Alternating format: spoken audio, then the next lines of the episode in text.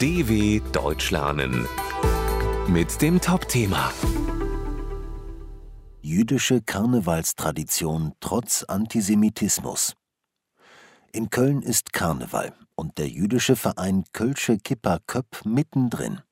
Angesichts des Terrors der Hamas und des zunehmenden Antisemitismus in Deutschland mahnt der Verein zu Offenheit und Toleranz.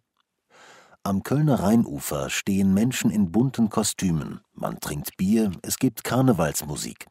Auch die Kölschen Kippa Köpp, der einzige jüdische Karnevalsverein der Welt, ist dabei, wenn auch mit gemischten Gefühlen. Ein Grund dafür ist der Angriff der Hamas auf Israel am 7. Oktober 2023.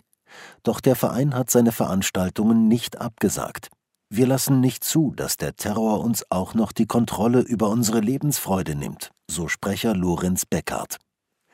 Schon im 19. Jahrhundert gehörte der Karneval für viele Kölner Jüdinnen und Juden zum Leben dazu.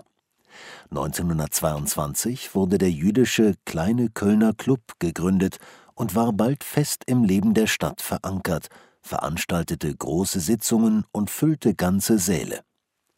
Während des Nationalsozialismus wurde der Verein jedoch verboten. Viele Mitglieder, auch Bühnenkünstler, mussten vor den Nazis fliehen, andere wurden deportiert und ermordet, so Aaron Knappstein, Präsident der Kölschen Kippa Köpp. 2017 wurde der Verein neu gegründet. Wir feiern Karneval, so wie Juden in Köln immer im Karneval aktiv waren, vor und nach der Shoah, sagt Volker Scholz-Goldenberg vom Verein. Doch seit dem Angriff der Hamas steigt die Zahl der antisemitischen Straftaten in Deutschland. Dazu kommt der Bericht über ein Treffen von Rechtsextremen, die über Pläne zu massenhaften Abschiebungen sprachen, auch von Menschen mit deutscher Staatsangehörigkeit. Bundesweit demonstrieren seitdem Hunderttausende für Demokratie und gegen Rechtsextremismus. Diese starke Bewegung ist für uns Juden enorm wichtig, so Beckhardt.